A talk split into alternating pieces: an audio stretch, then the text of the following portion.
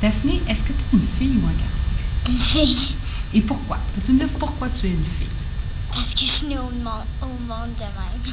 Et c'est quoi de même? Qu'est-ce que tu veux dire par de même? Euh, C'est quoi les caractéristiques? Qu'est-ce qui fait que tu es une fille?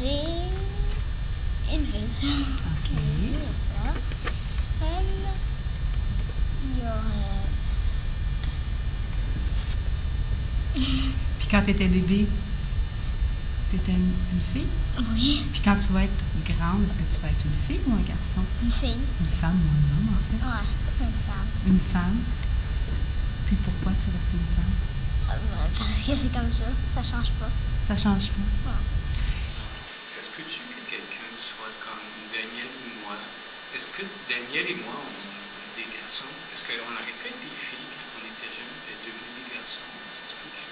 Exemple, vous êtes nés garçons, puis vous deviendrez des filles? Oui, Ouais. est-ce que ça se peut? Ou ça se peut-tu qu'on soit une fille puis qu'on devienne un garçon?